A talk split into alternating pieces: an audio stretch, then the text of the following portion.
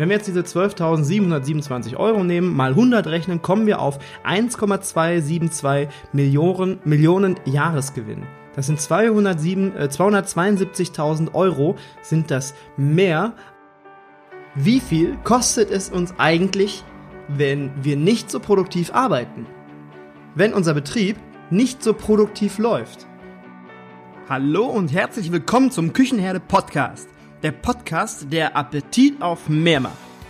Ich freue mich riesig, dass du eingeschaltet hast. Du bist hier absolut richtig, wenn du aus der Gastronomie kommst und damit deine Brötchen verdienst. Du bist hier ebenfalls richtig, wenn du etwas anders machen möchtest, anders als die anderen und das Beste aus deinem Betrieb für dich und deine Mitarbeiter herausholen willst. In diesem Podcast stellen wir gemeinsam die Weichen auf zukunftsfähig. Mein Name ist Markus Wessel und ich freue mich darauf, mit dir ins nächste Level zu gehen. Heute geht es darum, dass wir einmal gemeinsam anhand eines einfachen Beispiels ausrechnen, wie viel Gewinn wir durch eine höhere Produktivität erzielen könnten. Bisher spricht man immer viel von Produktivität und Effizienz, aber nur selten rechnet man sich wirklich aus, was tatsächlich in Euros dahinter steckt. Wir haben so die Möglichkeit, durch eine Gewinnerhöhung oder Gewinnsteigerung haben wir viel mehr die Möglichkeit, mehr Prozentpunkte zu erreichen, als es uns mit einer Kostenersparnis beispielsweise möglich wäre. Hallo und herzlich willkommen zum Küchenherde Podcast. Ich freue mich, dass du eingeschaltet hast. Und heute wollen wir uns etwas Geld sparen. Nein, wir wollen kein Geld sparen, wir wollen den Gewinn erhöhen. Genau. Heute geht es um Gewinnmaximierung. Und zwar habe ich ein Buch gelesen, oder ich lese gerade ein Buch und das Buch heißt The Big Five for Life von John Strelecki. In diesem Buch stehen unheimlich viele interessante und clevere Dinge zum Thema Führung, Mitarbeiterführung drin. Und ein Beispiel beziehungsweise eine Rechnung hat mich richtig überzeugt. Davon möchte ich euch heute einmal gerne erzählen, weil es beweist, dass Gewinnmaximierung eines Unternehmens ganz eng mit dem Zweck, weswegen ein Mitarbeiter morgens zur Arbeit geht und sich morgens, montags morgens meinetwegen, auf die Arbeit freut, dass das ganz stark damit verknüpft und verbunden ist. Und diese Freude wiederum ist ganz stark an die Produktivität der Mitarbeiter geknüpft. Du wirst jetzt vielleicht sagen, na klar, ist doch logisch. Klar wie Kloßbrühe. Ja, das ist es auch. Aber hast du dir das auch schon einmal ausgerechnet, was da an Euros hängen bleiben könnte? Wenn nein, dann hör einmal rein und wir rechnen gleich einfach mal gemeinsam, was ein Sparpotenzial vorhanden ist. Ohne Gewinne können Unternehmen nicht funktionieren. Das ist klar. Wenn das Unternehmen nicht funktioniert, bekommen die Mitarbeiter kein Gehalt.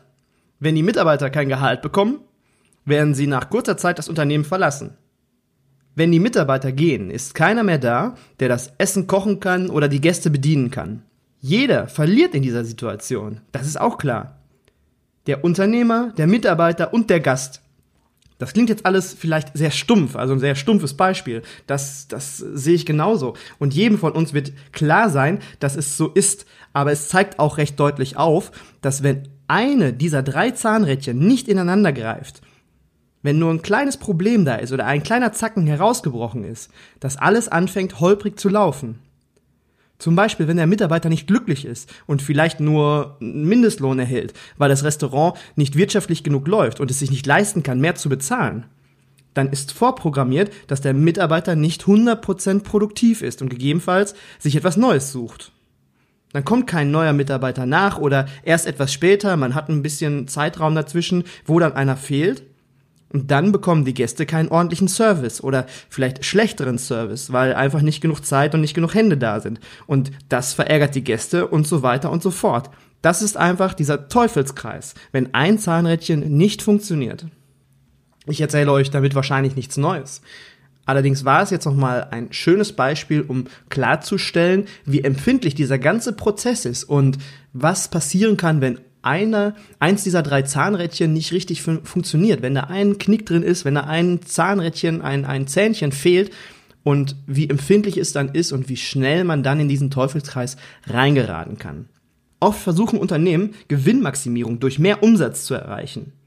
Das ist auch eine Möglichkeit, wahrscheinlich vielleicht auch eine gute Möglichkeit. Entweder man macht die Produkte teurer oder man versucht, mehr Produkte zu verkaufen. Das spiegelt sich natürlich beides später im Gewinn wieder. Oder man versucht, die Kosten zu senken. Entweder die Sachkosten, die meistens nur einen geringen Teil der Gesamtkosten darstellen, oder vielleicht auch die, die Warenkosten. Wenn es blöd läuft, dann entsteht dadurch eine geminderte Qualität, eine geminderte Speisen- oder Getränkequalität. Das ist unter Umständen auch kontraproduktiv, weil dann weniger Gäste kommen könnten.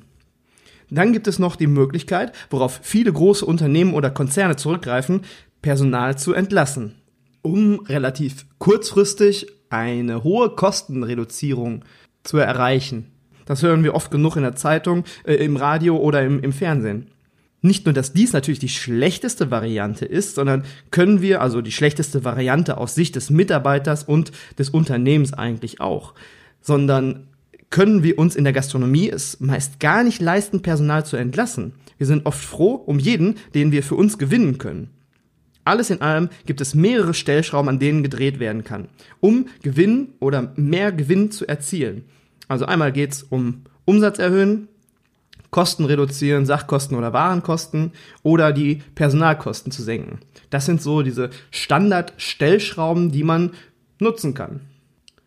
Insgesamt glaube ich auch, dass es für uns in der Gastronomie überlebenswichtig werden wird, an mehreren Stellschrauben zu drehen, damit wir die immer höheren werden, werdenden Personalkosten stemmen können. Bei uns geht das unter Umständen, bei uns in der Gastronomie geht das nicht nur um eine Gewinnmaximierung, sondern auch ums Überleben. In den kommenden Jahren wird es darauf hinauslaufen, ein Mix aus Preissteigerung durch mehr Geld für unsere Dienstleistung und Kostensenkung durch Digitalisierung und steigender Produktivität der Mitarbeiter zu bilden.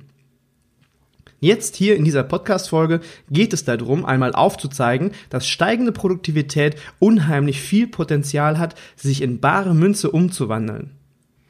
Die Grundlage, also die Basis für steigende Produktivität, liegt in der Mitarbeiterauswahl. Nehmen wir einmal an, ein Beispiel. Du hast ein indisches Restaurant und achtest für dich persönlich, ist es ganz, ganz wichtig, du achtest sehr auf hohe Qualität, frische regionale Produkte, auf Nachhaltigkeit, auf einen vernünftigen Führungsstil, also dass du sehr anti-autoritär dein Personal führst auf gute Kommunikation, gutes, harmonisches Arbeitsklima und natürlich eine hochwertige Dienstleistung am Gast und so weiter. Also alles das, was dir wichtig ist für dein Restaurant. Da gibt es ja viele Dinge, die einem, wenn man selbstständig ist, wichtig sind, beziehungsweise die man für sich priorisiert. Gehen wir, gehen wir mal weiter davon aus in unserem Beispiel. Du suchst einen Koch. Du schaltest eine Stellenanzeige oder machst das über die sozialen Medien, je nachdem, und du kommst dann Bewerbungen rein und so weiter. Der ganze Prozess halt. Später gibt es dann zum Ende hin zwei Kandidaten, die sich herauskristallisieren und in die nähere Auswahl kommen. Der erste hat eine gute Note in der Ausbildung, einen abgeschlossenen Betriebswirt, ist vielleicht äh, schon Führungserfahrung meinetwegen und hat auch gute Arbeitszeugnisse. Insgesamt kann man sagen, er ist sehr straight den Karriereweg hinaufgestiegen. Also die Karriere, nee, man sagt Karriereleiter hinaufgeklettert. Genau, das meinte ich damit. Also, du hast schon festgestellt, dass er sehr betriebswirtschaftlich orientiert ist, vielleicht in eurem Vorstellungsgespräch und sehr auf den Wareneinsatz achtet und insgesamt die Kosten gut im Blick behält. Insgesamt keine schlechten Eigenschaften. Was mir jetzt aber wichtig ist, ich möchte nichts von gut oder schlecht erzählen, gute oder schlechte Entscheidungen, gute, schlechte Eigenschaften. Es geht einzig und allein darum, wer besser wozu passt. Wir sind oft getrieben, Menschen einfach auszuwählen, weil sie eine bessere Ausbildung genossen haben oder mehr Berufserfahrung haben oder vielleicht bessere Häuser gesehen haben oder augenscheinlich einfach erfolgreicher sind oder waren. Kommen wir nun zum zweiten Kandidaten. Der zweite Kandidat ist ein junger Mann, der gerade von seiner Auslandsreise von über einem Jahr war der ungefähr unterwegs zurückkommt und er war in den USA, er war in Brasilien, in Österreich, in Australien. Er war überall, er hat die ganze Welt gesehen, hat ganz viel gearbeitet und ganz viel Erfahrung gesammelt. Er ist ungefähr 23 Jahre alt und betriebswirtschaftlich und führungstechnisch hat er noch nicht so viel Know-how wie zum Beispiel der erste Bewerber. Er hat dir im Vorstellungsgespräch ganz klar signalisiert, dass er in jedem Land viel Erfahrung gesammelt hat, aber noch die indische Küche kennenlernen, kennenlernen möchte. Er hat ähm, irgendwie ein Fable, er hat ein Fable für die indische Küche und wollte das immer schon mal machen. Das stand auf seiner Bucketlist, auf seiner Wunschliste und er würde das einfach unheimlich gerne tun. Davon hat er dich überzeugt im Vorstellungsgespräch. Während seiner Zeit im Ausland hat er sich über mehrere indische Restaurants informiert und hat sich natürlich dann auch sehr viel über dich informiert und auch was so die, die Werte sind von den unterschiedlichen Unternehmen, von den unterschiedlichen Restaurants, worauf liegen die besonderen Wert, was ist denen wichtig? Und er hat mitgekriegt, dass es bei dir die hohe Qualität, die frischen regionalen Produkte, die, die Personalführung, die Kommunikation, das Arbeitsklima, dass alles mit ihm auf einer Wellenlänge ist, dass er, dass das genau das ist, was er möchte. Er hat sich in diesem Auswahlprozess hat er sich für dich entschieden und weiß, dass er bei dir an der richtigen Adresse ist und dass er sich mit hoher Wahrscheinlichkeit auch bei dir wohlfühlen kann und sich mit dir und deinem Laden auch identifizieren kann. Es ist ihm unheimlich wichtig zu lernen, wie man partizipativ führt und eine nachhaltige, frische Küche organisiert. Und das am besten noch so, dass es sich für alle Beteiligten auch lohnt. Er möchte das einfach lernen. Er hat aber auch direkt im Vorstellungsgespräch gesagt, dass er gerne etwa um die drei Jahre bei dir bleiben möchte, lernen und dann weiterreisen möchte. Ihr könntet vermutlich beide davon lernen und profitieren, klar. Um es nicht zu kompliziert zu machen, gehen wir jetzt einfach mal davon aus, dass beide, beide Kandidaten in etwa ähnliche Gehaltsvorstellungen haben und du das nicht für dich als Pro oder Contra bewerten musst. Für wen würdest du dich entscheiden? Und aus welchem Grund? Was wären für dich die ausschlaggebenden Kriterien?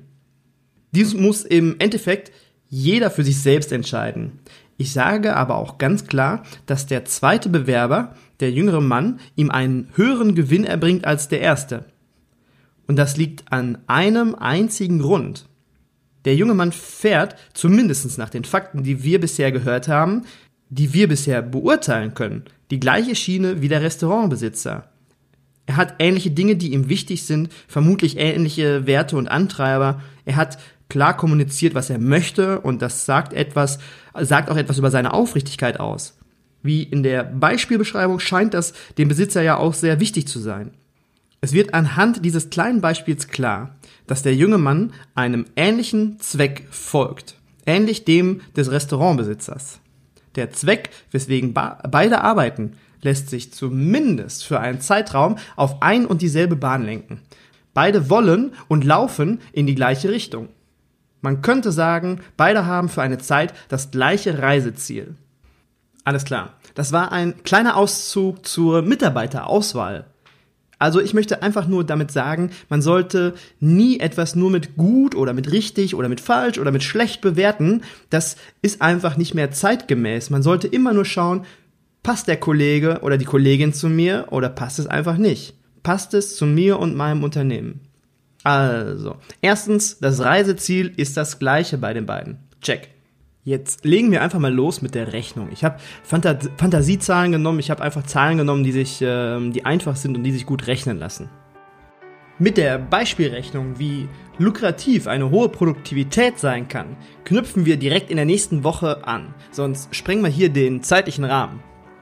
In dieser Folge ist es wichtig, dass du weißt, dass eine gute Personalauswahl nicht unbedingt heißen muss, den Mitarbeiter mit den besten fachlichen Qualifikationen auszuwählen, sondern den, der am besten zu dir passt und den gleichen Zweck bzw. das gleiche Ziel verfolgt. Ich wünsche dir an dieser Stelle einen schönen Tag, mach es gut, bis nächste Woche. Wenn dir diese Folge gefallen hat und du etwas Nützliches für dich mitnehmen konntest, würde ich mich freuen, wenn du den Küchenherde Podcast abonnierst, damit du keine Folge mehr verpasst. Du kannst ihn auch gerne an Menschen weiterempfehlen, von denen du denkst, dass sie Lust auf neue Gedanken und neuen Input haben. In den Show Notes findest du die Links zu meiner Homepage mit weiteren nützlichen Tools und zu den Social Media Kanälen. Ich freue mich auf den Kontakt mit dir. Schreib mir auch gerne, wenn du Themenwünsche für eine Podcast-Folge hast.